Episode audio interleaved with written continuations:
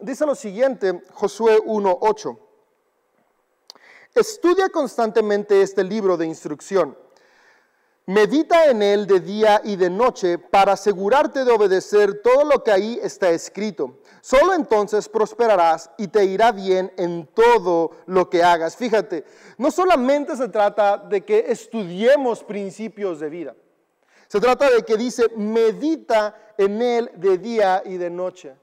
La meditación es importante de manera constante porque la meditación determina lo que pensamos. Meditar es, es lo que está en nuestra mente de una manera consciente y precisa en el aquí y ahora, o sea, en el momento de ahora que estoy pensando, que estoy meditando.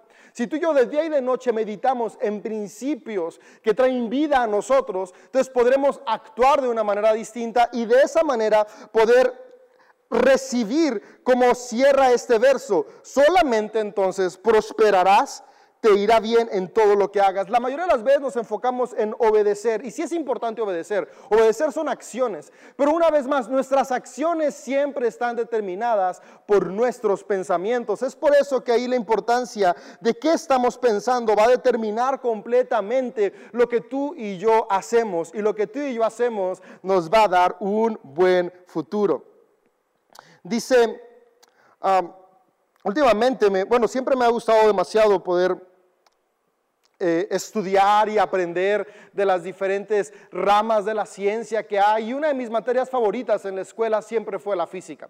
Una de las razones por la que la física siempre me gustó mucho es que la física nos permite entender el mundo que nos rodea y su entorno.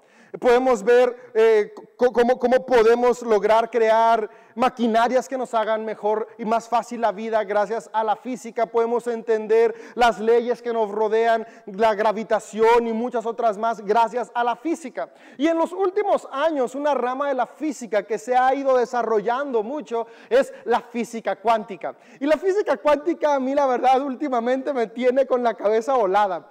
Y, me encanta porque ha descubierto y, han ido encontrando eh, aún distintas maneras de poder explicar y entender lo que nos rodea. Pero una de las cosas que más me encanta de la física cuántica es que la física cuántica está creando de nuevo un puente que se había roto y se está volviendo a restablecer entre la ciencia y la espiritualidad. Yo estoy convencido y de hecho la historia nos dice cómo en años atrás la ciencia y la espiritualidad iban de la mano y de repente hubo una ruptura como en toda la vida, de repente por ahí salen malas cosas y se separan, pero después otra vez se empezaron a unir. Y, y en los últimos años, no, no me refiero a los últimos 10 años, sino a las últimas décadas, eh, poco a poco la ciencia y la espiritualidad no solamente se han ido reconciliando, sino que juntos han tenido avances. Y en la física cuántica hemos visto parte de estos avances donde como la ciencia y la espiritualidad espiritualidad se unen para que podamos entender un poco más nuestro ser y entender nuestro propósito aquí y ahora y el potencial que hay en cada uno de nosotros. Y uno de los descubrimientos de la física cuántica es el siguiente, es el poder que tiene el observador sobre la materia. Es decir, el poder que ejercemos tú y yo sobre lo que nos rodea. Eh, les llamó mucho la atención a un grupo de científicos, los primeros que estuvieron descubriendo eh, esta nueva rama de la física, cómo mientras ellos dejaban una partícula actuando sola, sin ningún observador, los patrones que seguían eran unos. Digamos, teníamos el patrón A, la partícula se movía de cierta forma cuando no tenía nadie viéndola. Pero si alguien se acercaba a observar esa partícula, esa misma partícula comenzaba a actuar de una manera diferente. Es decir, ponemos una cámara y no hay nadie viendo la cámara, se queda el cuarto solo con la partícula, la partícula tiene un patrón. Pero si alguien llega y se para detrás de la cámara y empieza a ver lo que está haciendo la partícula, la partícula cambia ese patrón. Y después si llega otra persona y se acerca a la cámara, esa partícula vuelve a cambiar el patrón de movimiento. Y esto empezó a llamar mucho la atención de los científicos porque ¿por qué está cambiando? ¿Por qué si el entorno, un entorno estéril, un entorno aislado donde no hay nadie, hace que una partícula cambie por el simple hecho de que uno, dos o más observadores entren en acción. Si no están interactuando, si no están cerca, si están viendo a través de una cámara, ¿por qué cambia el patrón de esta partícula? Y a partir de ahí empezaron a buscar, estudiar y, encontrar más cosas. Y la conclusión a la que llegaron es que la materia se mueve y se transforma de acuerdo a quienes están interactuando con ella.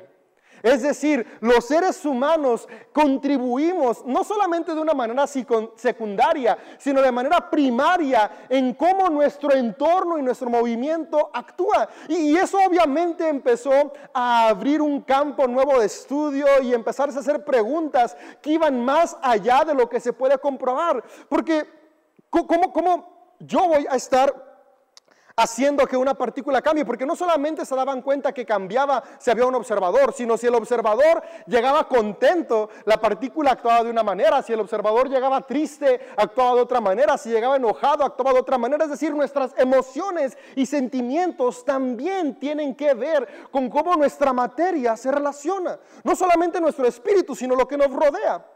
Y esto llevó a que se llegaran conclusiones tanto en la psicología como en la física cuántica. De hecho, ahora hay una rama que estoy leyendo mucho que se llama la psicología cuántica, el pensamiento cuántico. Y el pensamiento cuántico básicamente lo que nos dice es lo siguiente. Tomó los principios de la física cuántica, los llevó a la psicología. En la psicología estudia el pensamiento del ser humano.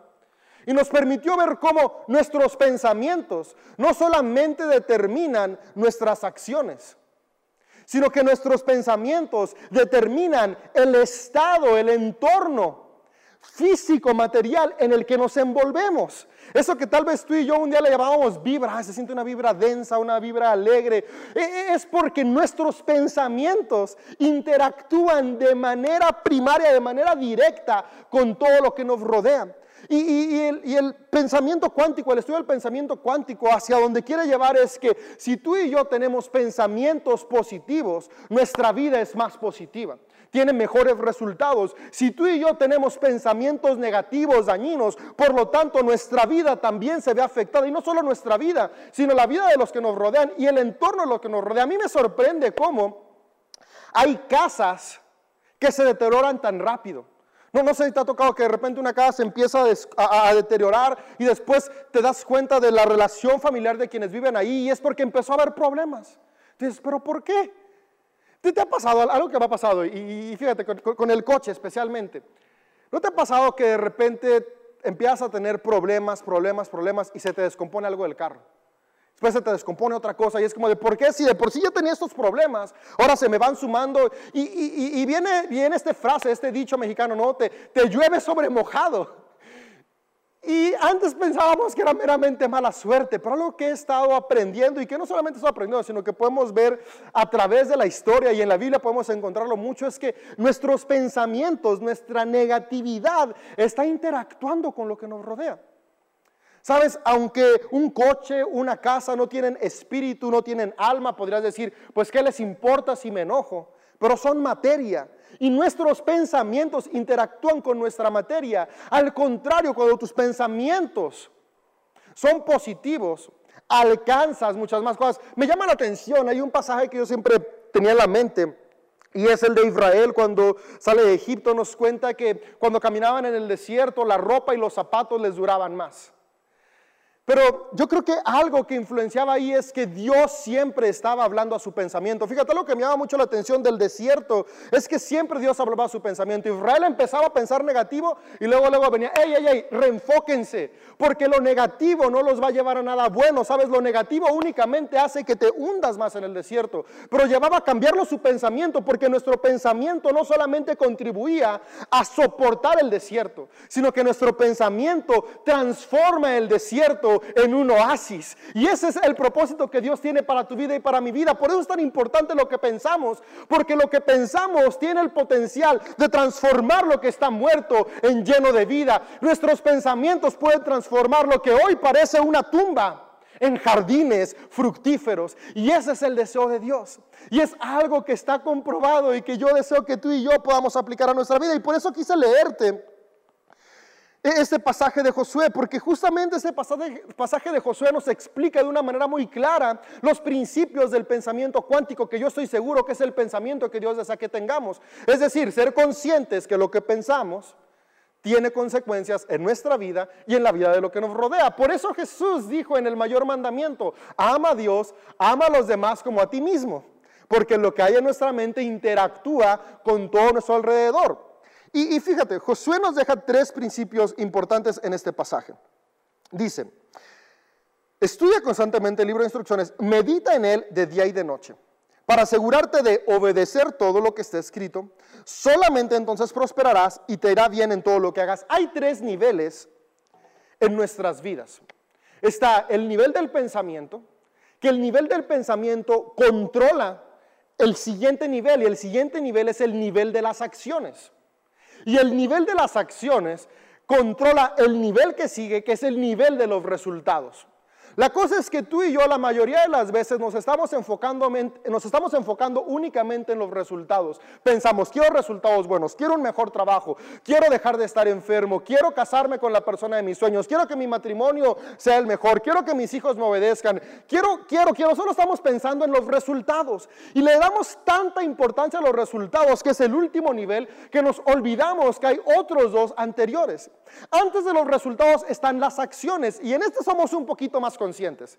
Pero un poquito, ¿no? Todavía de repente por ahí nos falta y somos un poquito más conscientes porque sabemos, ok, quiero mejorar en mi economía, pues trabajo y trabajo horas extras y le doy más kilos, quiero mejorar mi matrimonio y pues le echo más ganas y, invito a mi pareja a cenar o busco cambiar mi actitud y, quiero que mis hijos me obedezcan, pues no sé, pongo nuevas reglas y estrategias y me leo un libro y en el plano de las acciones buscamos hacer más. Pero la realidad es que olvidamos mucho el primer plano, que es el plano de los pensamientos.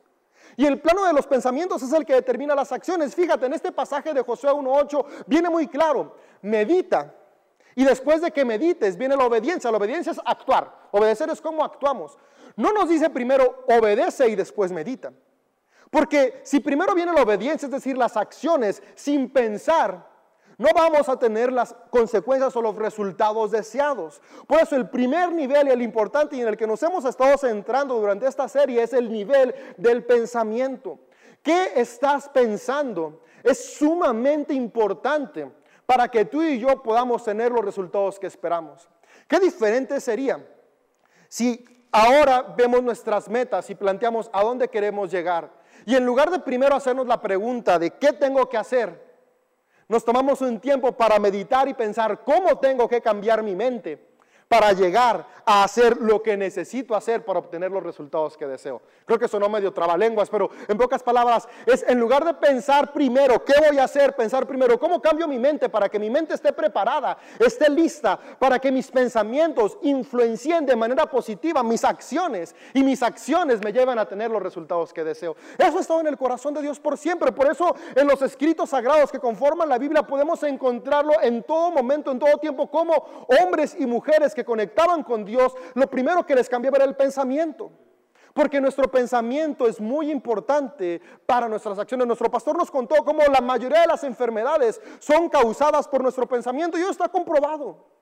Hoy en día podemos ver que hay infinidad de enfermedades aquejando el cuerpo humano y ciertamente yo estoy seguro que tiene mucho que ver la irresponsabilidad del ser humano con el planeta, los químicos que hay, tanta contaminación. Yo creo que claro son parte de las consecuencias, pero también tiene que ver que hoy en día el pensamiento del ser humano es cada vez más pesimista.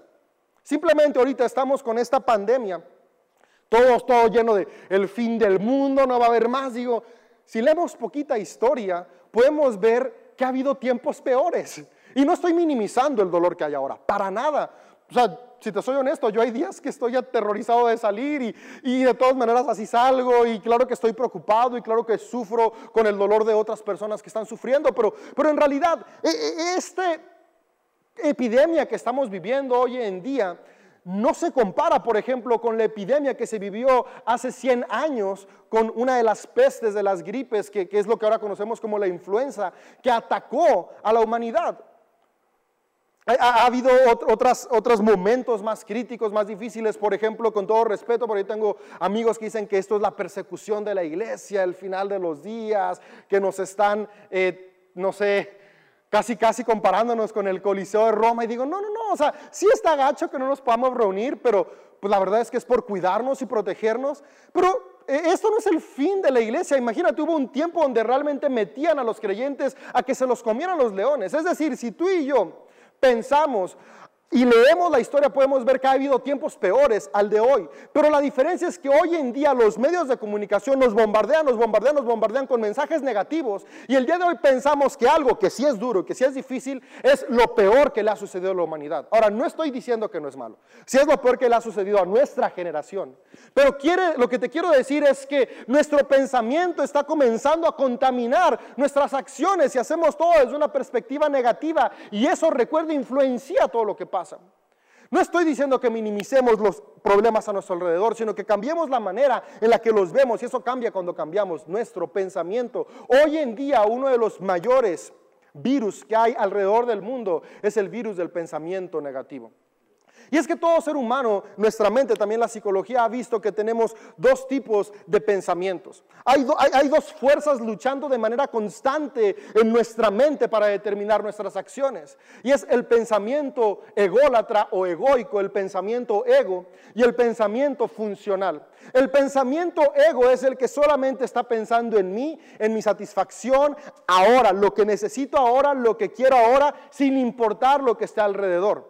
Y el pensamiento funcional es aquel que ve cuál es mi propósito y no actúa de acuerdo a lo que me da placer hoy, sino que actúa de acuerdo a lo que me va a llevar a lo que deseo alcanzar en un futuro, pero también me lleva a actuar de acuerdo a lo que trae plenitud, no solamente a mi vida, sino a la vida de los que me rodean.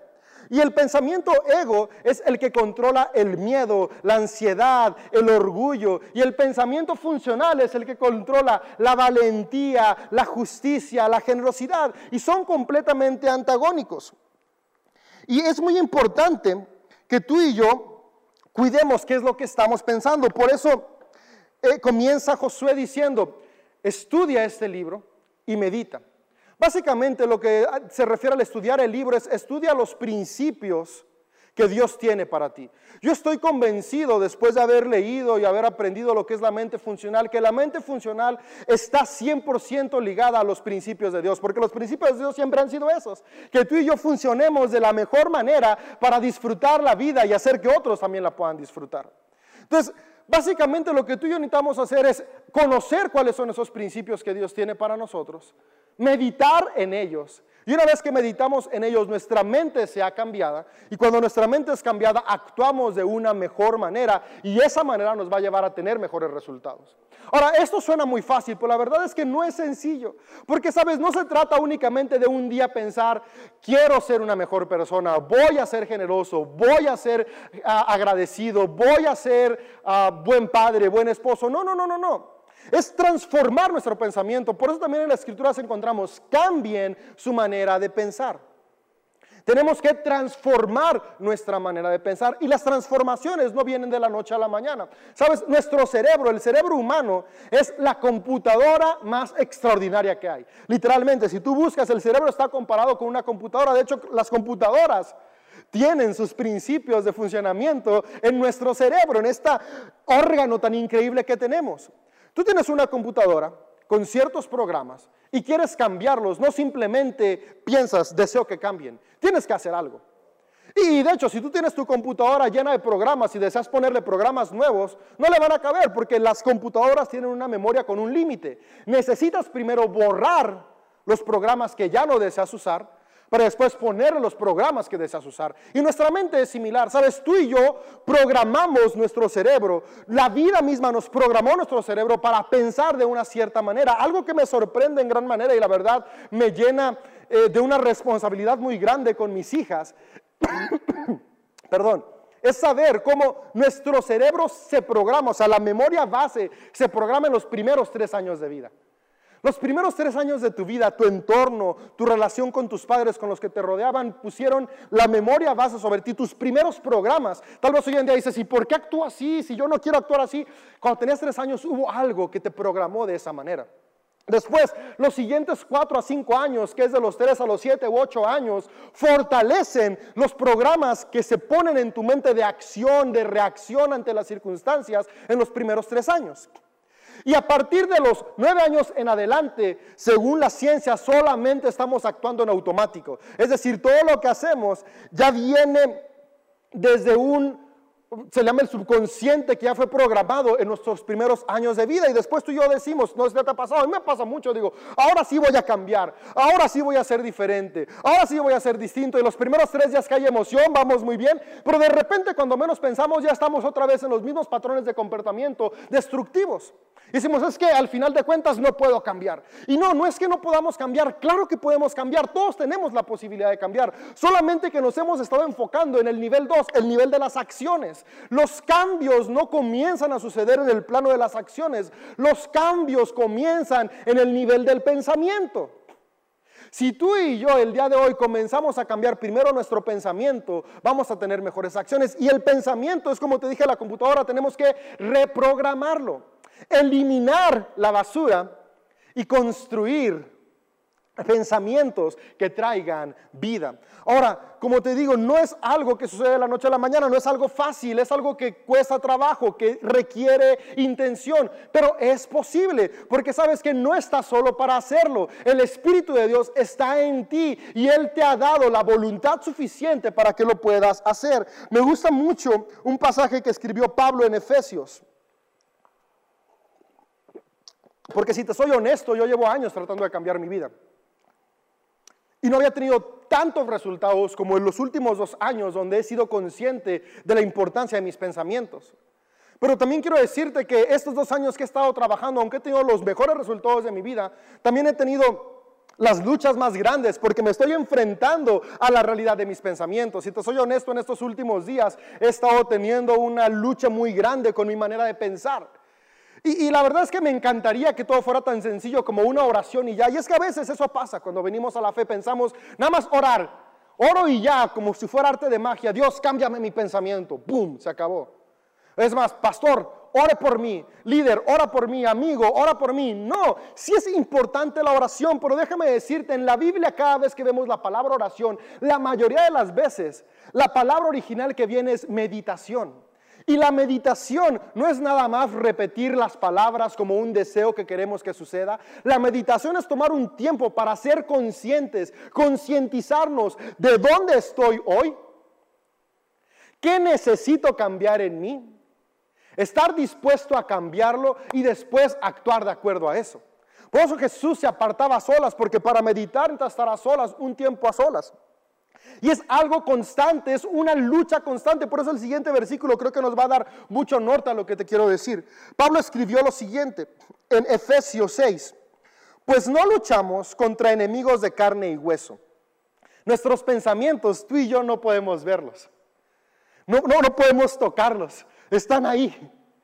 Los pensamientos buenos, los pensamientos malos, no es algo que tú y yo lleguemos y lo saco y va. Qué fácil sería, ¿no? Yo siempre, ah, una película que me encanta es Matrix, porque digo, qué fácil sería simplemente llegar, sentarte, conectarte y reprogramen todo, ¿no? Ya sé seis idiomas, ya tengo una mente sana, ya borré todos los malos recuerdos. Qué chido, pero eso es solamente una película.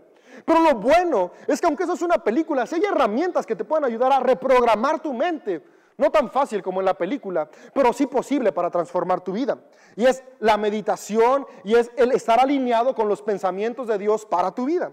Y dice Pablo, no luchamos contra enemigos de carne y hueso, luchamos contra nuestros pensamientos, sino contra gobernadores malignos y autoridades del mundo invisible. Yo hoy quiero que este texto lo reenfoquemos un poco. Ahorita no quiero hablar de nada de, guerras espirituales ni de demonios, no nos vamos a meter ese rollo, pero quiero que, que tomemos este texto y lo llevemos al plano del pensamiento. Nuestros pensamientos negativos, si somos honestos, la mayoría de las veces se convierten en estos gobernantes y monstruos invisibles que nos hacen hacer lo que no queremos para tener resultados que nos destruyen. ¿Te ha pasado alguna vez que es que yo ni siquiera quería actuar así, no quería gritarle así, no quería decir eso que dije, pero lo terminé diciendo? Es porque nuestra mente ego es ese gobernante maligno que nos lleva a hacer lo que no queremos hacer. Pero sabes que hoy Dios quiere darte las herramientas para que la mente de Cristo sea la que gobierne tus emociones y tus decisiones. Entonces dice Pablo, no luchamos contra cosas de carne y hueso, sino contra malignas autoridades del mundo invisible, contra fuerzas poderosas de este mundo tenebroso, el mundo de los pensamientos negativos, y contra espíritus malignos de los lugares celestiales. Por lo tanto, pónganse todas las piezas de la armadura de Dios para poder resistir al enemigo en tiempos del mal. Aquí vienen varios cosas importantes de las cuales tenemos que llenar nuestra mente para poder combatir esa mente ego que quiere llevarnos a destruir nuestra vida.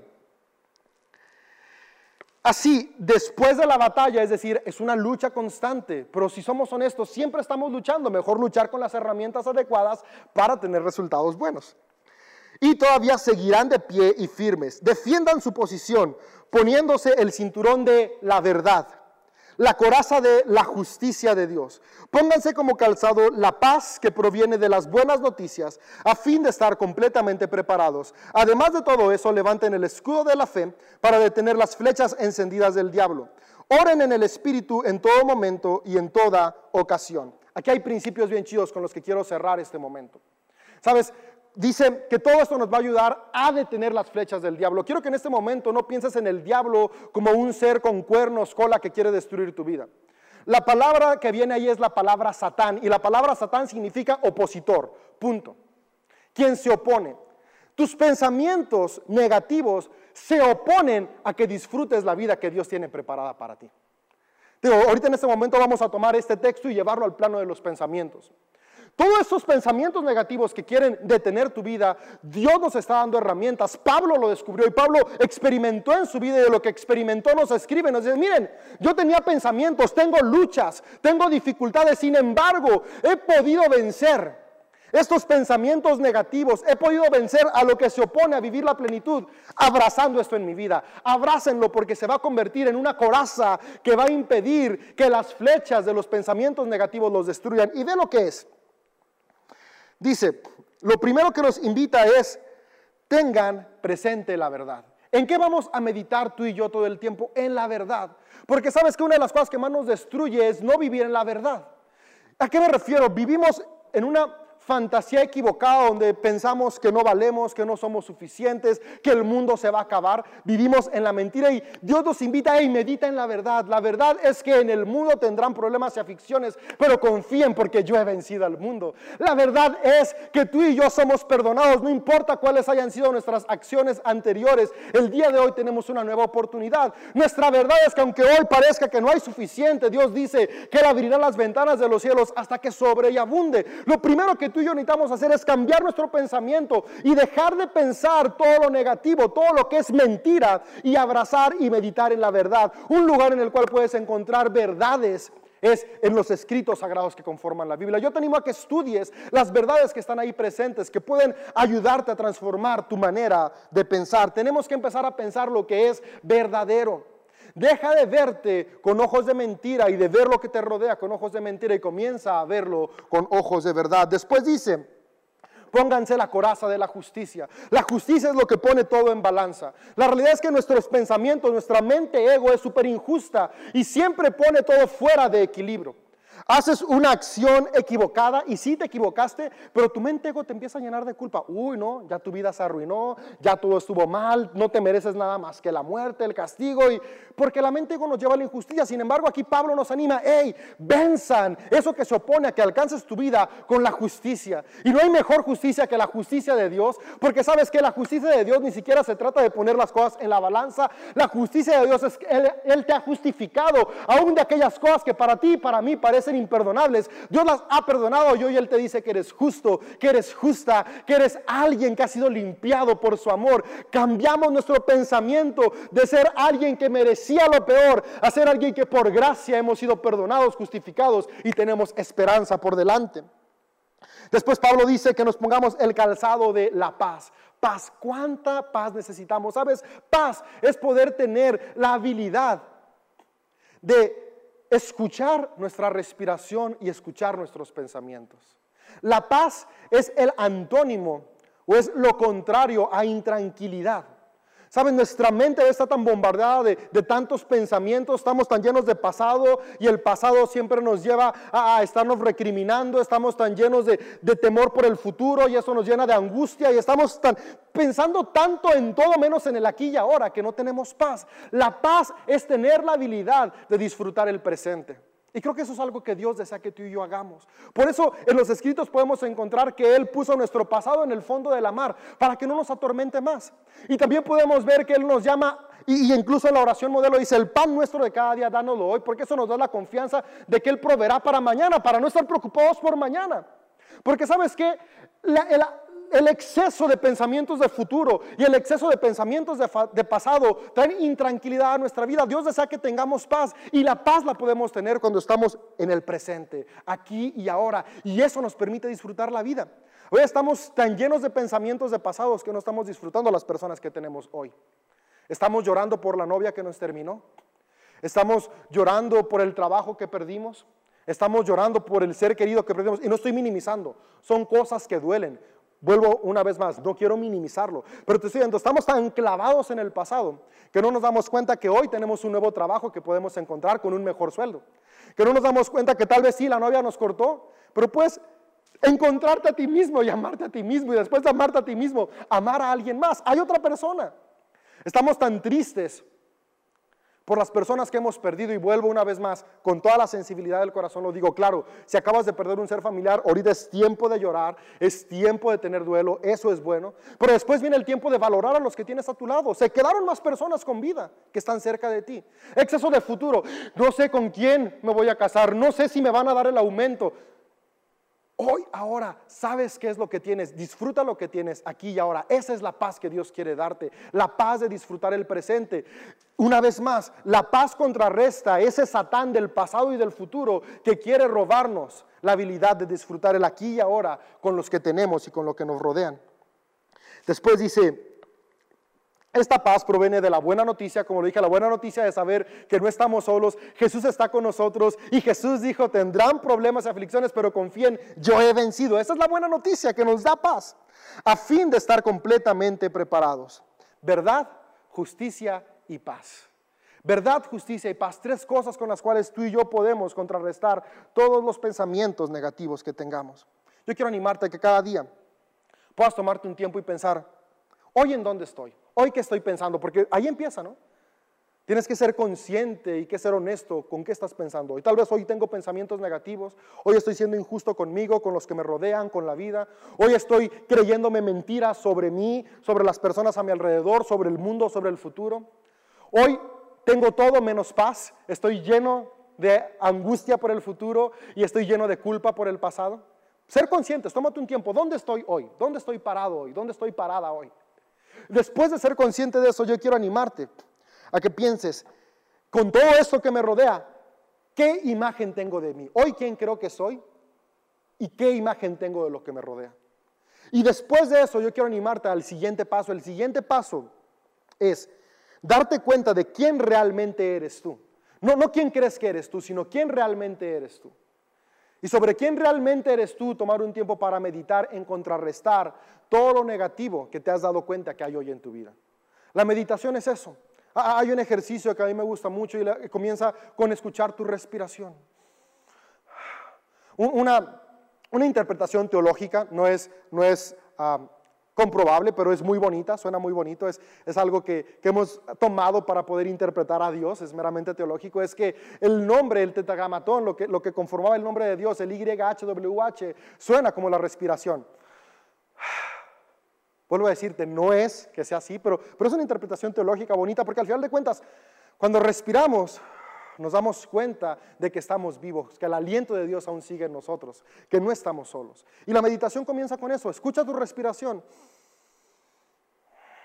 Cuando escuchamos la respiración, somos conscientes del aquí y ahora. Y una vez que eres consciente de tu respiración, sé consciente de qué pensamientos negativos hay. Y lo que sigue, la Biblia habla mucho arrepentimiento. Arrepentimiento es confesar con mi boca aquello negativo. Y lo confiesas no con el hecho de decir, ay, soy un pecador, ay, soy un mentiroso. No, no, no, no, no, es, soy consciente que hay mentira, pero hoy elimino todo espíritu, toda voz de mentira de mí. Soy consciente que hay egoísmo y hoy elimino todo egoísmo de mí. Puedes decir, con la fuerza de Dios, con la fuerza del Espíritu Santo, con el poder que me ha dado, elimina todo lo negativo que has sido consciente, que respiras y elimino todo pensamiento de mediocridad.